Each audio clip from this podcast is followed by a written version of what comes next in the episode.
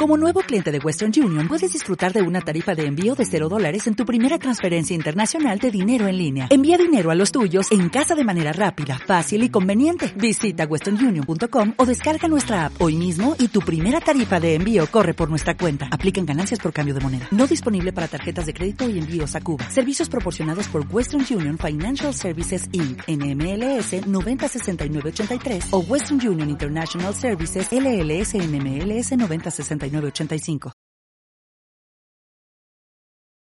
Capítulo 10. Compromiso familiar Ann y Terry se conocieron cuando tenían casi 30 años. Ninguno de ellos se había casado antes, y ambos sentían que estaban listos para establecerse. Su relación fue muy buena, con una excepción, Terry NC se llevaba bien con los padres de Ann. Ella se sentía muy mal con esto, pero conocía a otras parejas que tenían problemas peores. Ann y Terry se llevaron tan bien al principio en cada área que ella decidió vivir con el problema.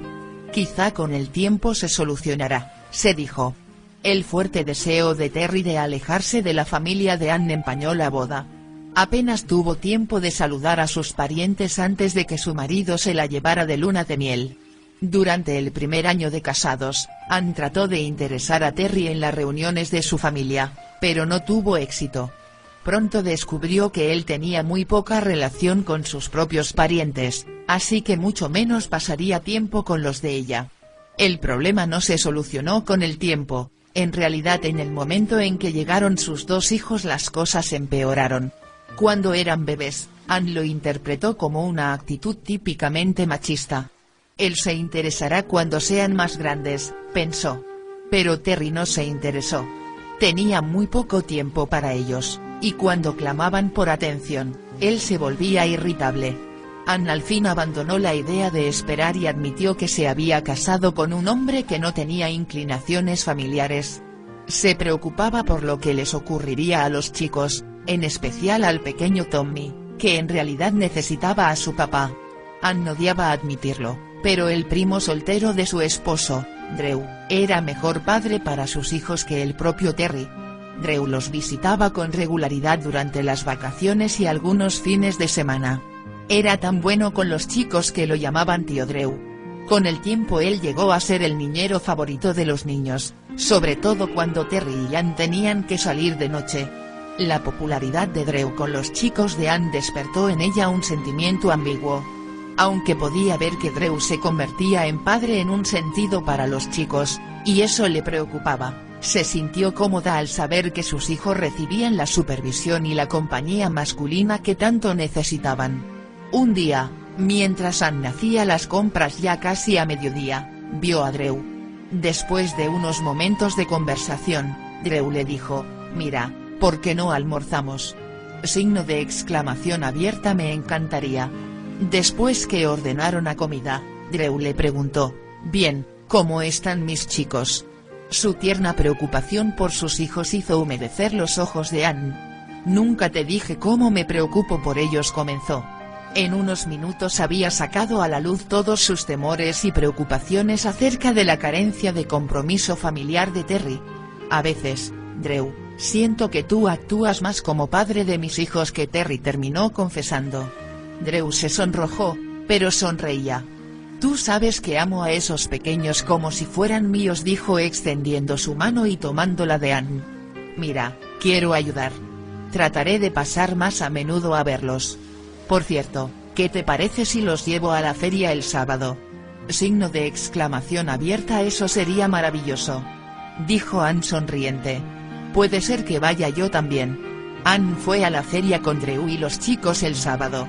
Y esto dio inicio a un patrón de conducta firme en el cual Drew trataba de ayudar compensando la falta de compromiso de su primo hacia su familia. A Terry esto no le importaba. Confiaba en Drew como buen amigo y miembro de la familia. Dos años después de ese almuerzo, Ann y Drew empezaron a encontrarse más a menudo. Almorzaban varias veces juntos además de compartir salidas con los chicos. Ann comenzó a admitir que necesitaba a Drew en su vida.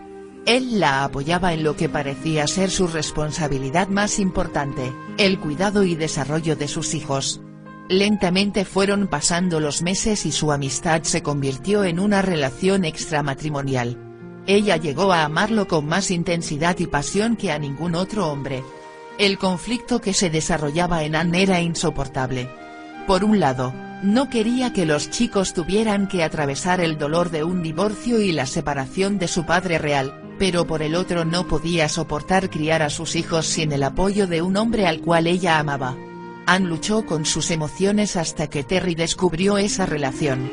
Se sintió dolido y enojado de que su propio primo lo traicionara. Para evitar la furia de Terry y del resto de su familia, Drew se mudó a otro estado. Ahora Anne estaba doblemente devastada. Su amante se había ido, y también el hombre que había actuado como un padre para sus hijos. ¿Qué podría hacer?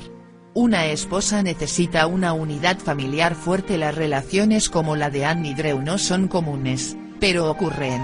He aconsejado a varias parejas como Anne y Terry, y en cada situación se repite la impresión de la fuerte necesidad de la esposa de la unidad familiar.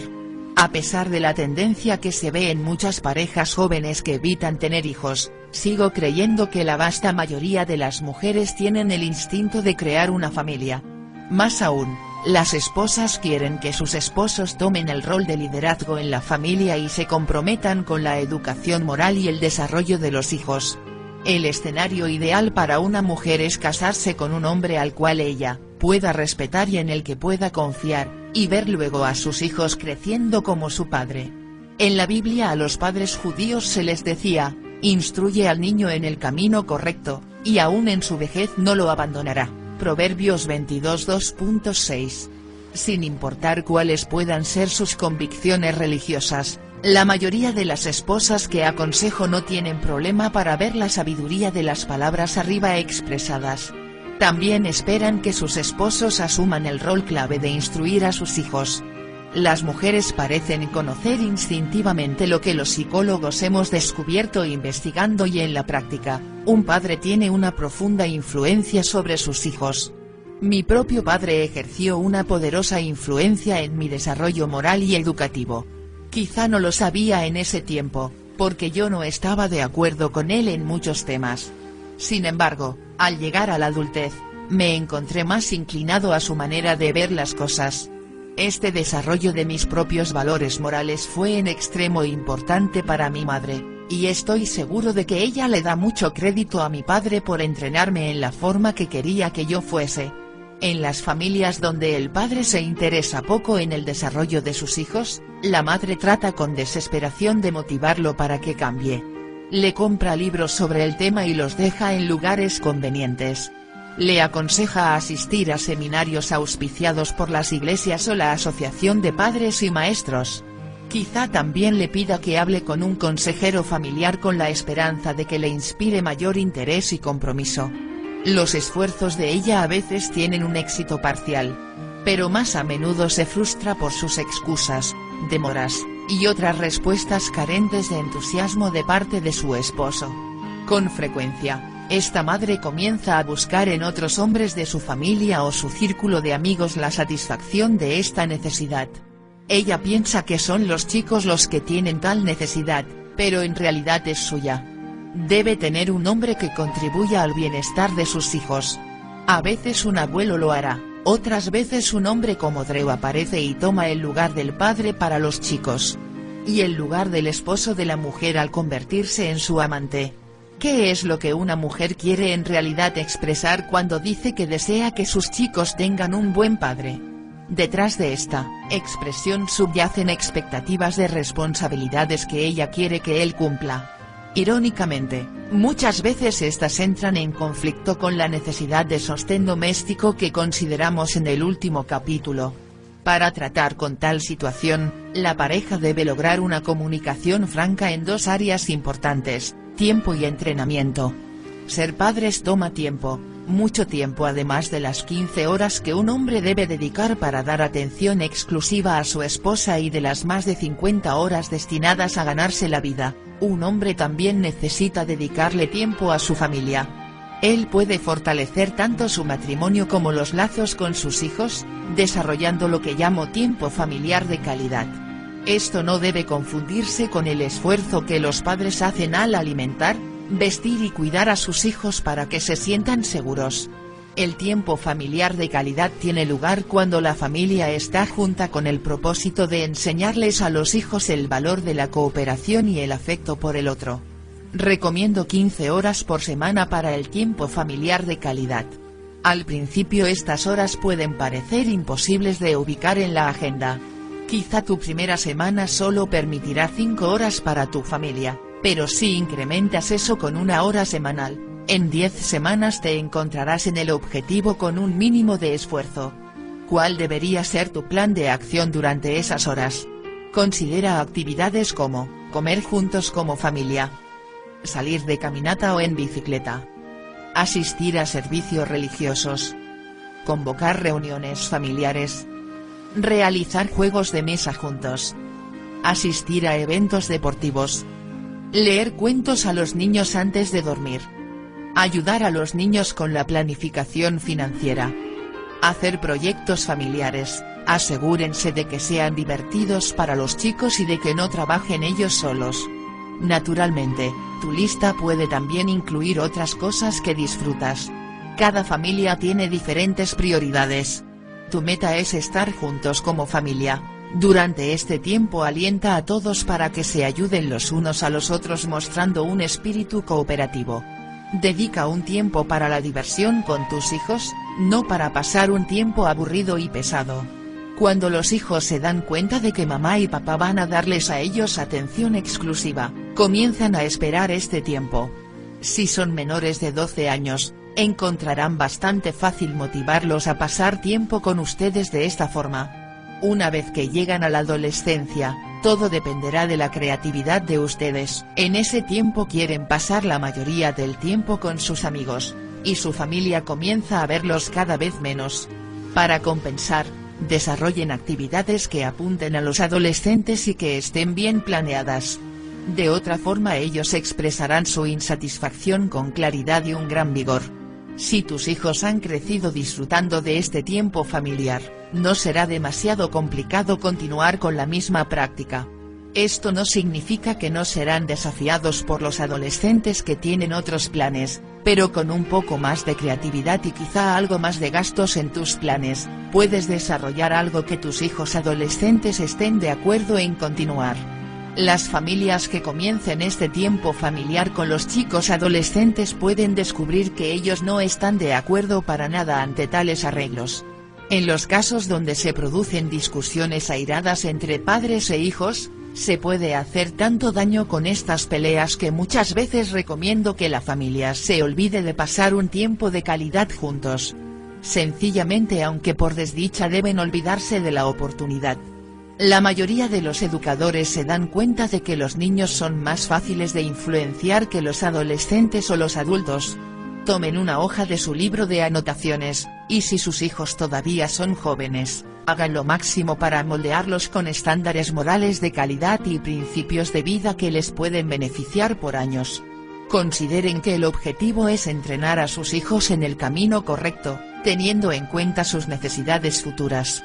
Si toman en serio el tiempo familiar en las primeras etapas de crecimiento, no, encontrarán problemas después por haber ignorado a sus hijos adolescentes en esta etapa clave del desarrollo. Ser padres requiere entrenamiento, mucho entrenamiento si desean ser buenos padres, también tendrán que enfrentar el hecho de que necesitarán algo de buen entrenamiento en esto. Nadie sabe cómo criar a un hijo de forma automática, sin importar cuáles sean los estereotipos que te hagan pensar que puedes resolver la situación. Aunque las mujeres y los hombres se benefician al aprender a ser padres en mis clases, en mi experiencia los hombres son los que necesitan entrenarse más. Muchos se equivocan al pensar acerca de la paternidad como un instinto. Eres un padre bueno o malo, y no puedes controlar los factores involucrados, creen ellos. Debido a que se sienten así se resisten al entrenamiento que recomiendo. Terry, el esposo de Anne, no creía que el entrenamiento le haría bien alguno. Debido a que reconocía los malos hábitos que le hicieron convertirse en un padre terrible, evitaba pasar tiempo con sus chicos. Drew parecía saber hacer las cosas mejor que Terry, por lo que le dejó tomar la delantera. Pero sin importar lo que ocurriera, solo Terry podía ser el padre real. Si tan solo se hubiera dado cuenta de que podía aprender las habilidades que necesitaba. Lo mismo que con cualquier otra capacidad, él podía mejorar leyendo buenos libros sobre cómo ser un buen padre, o tomar algunas clases. Cuando adquiriera mayor experiencia, sus hijos podrían haber disfrutado de su presencia enormemente, y Terry se habría sentido más cómodo con ellos. Y como si esto fuera poco, él habría satisfecho una de las necesidades importantes de su esposa. Cientos de libros sobre cómo ser padres aparecen en los estantes de las librerías cada año. Busca libros que muestren ideas sensatas para mejorar tu relación con tus hijos, en vez de buscar esos que dicen cómo controlarlos. A largo plazo, vas a encontrar esas ideas más efectivas. Hay una innumerable cantidad de seminarios que tratan de explicar cómo criar a los hijos. Si enfatizan el respeto de los padres por el chico y les muestran a los padres formas de mejorar la comunicación, ellos también pueden ayudar. Creo que el respeto mutuo y el entendimiento establecen el cimiento de un sistema de crianza efectivo. Los manuales, libros y cursos de instrucción para padres abundan en todo tipo de información, desde el entrenamiento para ir al baño hasta cómo obligarlos a ir a la cama.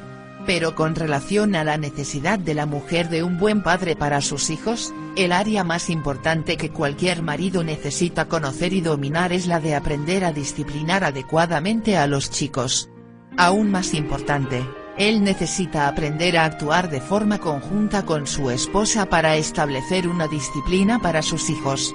Aquí ofrezco algunos linkamientos para los padres. 1. Aprende a ser constante Muchos padres cometen errores de constancia, y los chicos no tardan mucho en descubrir que las reglas dependen del humor de papá. Cuando él se siente feliz, pueden hacer prácticamente todo, correr alrededor de la casa, tirar cosas, saltar en las camas, gritarse y ensuciarse en una guerra de pistolas de agua. Cuando viene enojado. Cuidado. Cualquier movimiento encontrará un grito de enojo, los niños necesitan entender las diferencias entre comportamiento apropiado e inapropiado. En la disciplina que practican los padres inconstantes no siempre vemos la misma conducta como mala, solo llega a estar mal que Johnny grite cuando papá necesita concentrarse en algo o no se siente a la altura de las circunstancias. Padres, hagan las reglas, respétenlas, y disciplinen a sus hijos de manera constantes. 2. Aprende a castigar de forma correcta aunque me opongo a la violencia, no objeto que un padre le dé una nalgada a su hijo. Los chicos cuyos padres nunca les dieron una nalgada muchas veces se crían como salvajes. Para evitarlo utiliza el castigo corporal con sabiduría, aprendiendo cuándo es apropiado y para qué edad. Por lo general recomiendo que los padres no le den más nalgadas a sus hijos a partir de los 7 u 8 años. Los castigos no corporales también prueban ser efectivos en muchas situaciones. Pero utilízalos para ayudar y no para herir a tu hijo. Es muy común que los padres retiren los privilegios, pero esto debe hacerse con cuidado. Algunos padres bien intencionados les han quitado algunos derechos básicos a sus hijos mayores, logrando, tristemente, que los adolescentes se escapen o hasta intenten suicidarse. No olvides el método más eficaz de disciplina para algunos casos, las recompensas. Utilízalas de modo apropiado, asegurándote de no sobornar a un niño en vez de recompensarlo. Los chicos no deberían crecer esperando que toda conducta buena reciba una compensación. Por otro lado, las recompensas sabiamente empleadas pueden alentar al chico a cambiar su conducta, en particular en el caso de un mal hábito bien desarrollado. 3.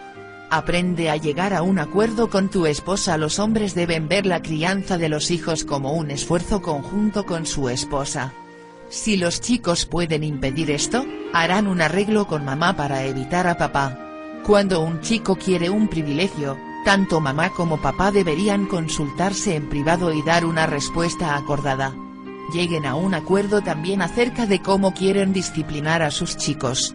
Una opinión conjunta recibe más respeto de los chicos y tiene más peso ante ellos.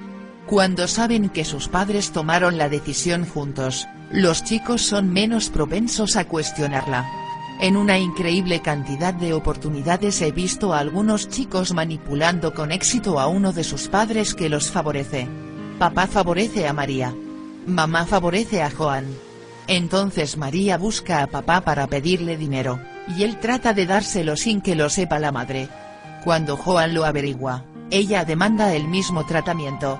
La madre trata de convencer al padre para que le dé a Joan la misma cantidad de dinero, resultando esto en una brecha profunda entre esposo y esposa.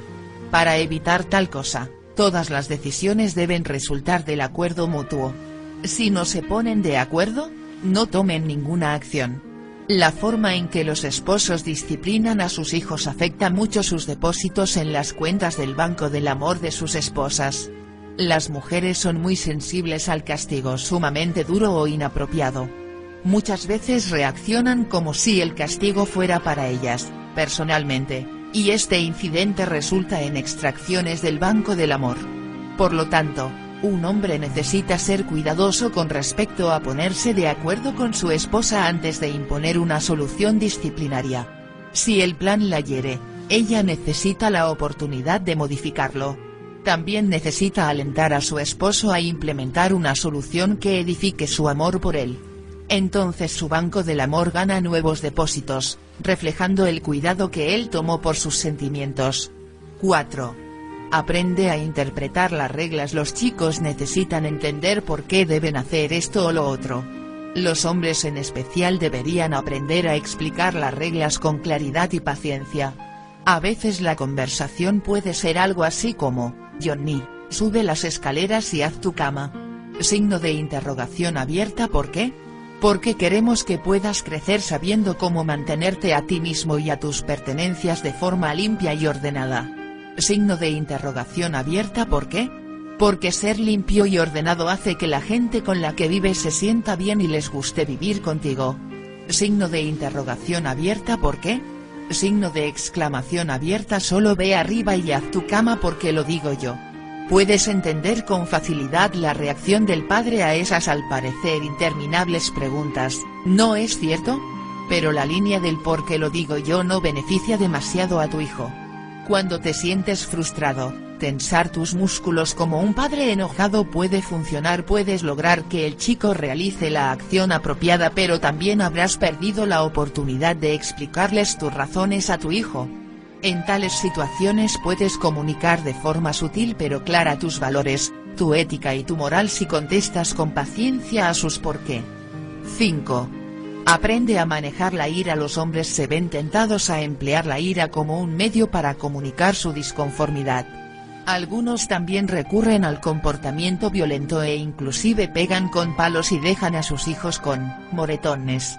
Estas malas reacciones de parte de los padres no funcionan, y ningún psicólogo infantil que haya estudiado recomienda la ira como herramienta para entrenar a un chico. Controla tu ira antes de disciplinar a tu hijo, Separar tus emociones de la acción disciplinaria te ayudará a ser un padre más efectivo. Ser padres implica compromiso Muchos hombres visualizan esta necesidad del compromiso familiar como un rol demandante, a veces demasiado exigente. No solo deben actuar como buenos esposos, proveyendo a sus esposas con afecto, conversación, honestidad y apoyo financiero, sino que ahora deben llegar a ser buenos padres con el tiempo y el entrenamiento que esto requiere. Como temen ser abrumados por todo esto, pueden negar el rol de padre, pasándole toda la responsabilidad a sus esposas. Al evitar el rol de padre, un hombre pierde el respeto de su esposa y la cuenta del banco del amor pierde ingresos. Por otro lado, los hombres que aceptan el desafío de ser buenos padres reportan que han logrado incrementar la plenitud marital, su esfuerzo les devolvió varias veces la admiración de sus esposas. Como dice la novena ley de Arley del matrimonio, el mejor esposo es un buen padre. Busca en los libros y cursos lo que pueda hacerte un mejor padre. Pasa tiempo con tus hijos. Te alegrarás de haberlo hecho. Preguntas para el 1. ¿Te has comprometido con tu familia? ¿Qué significa eso en términos de un tiempo familiar de calidad? ¿Te has entrenado en las habilidades para ser padre? 2. ¿Estás experimentando problemas con la ira? ¿Castigas? ¿Eres constantes? ¿Te pones de acuerdo con tu esposa en la forma de disciplinar a tu hijo? 3. ¿Te abruman las responsabilidades? ¿Cómo has tratado de comunicarle este problema a tu esposa? ¿Parece entenderte? 4. Tienes un plan, sobre el cual tú y tu esposa se han puesto de acuerdo, con el que tus problemas de compromiso familiar y de paternidad podrán ser resueltos en los próximos meses?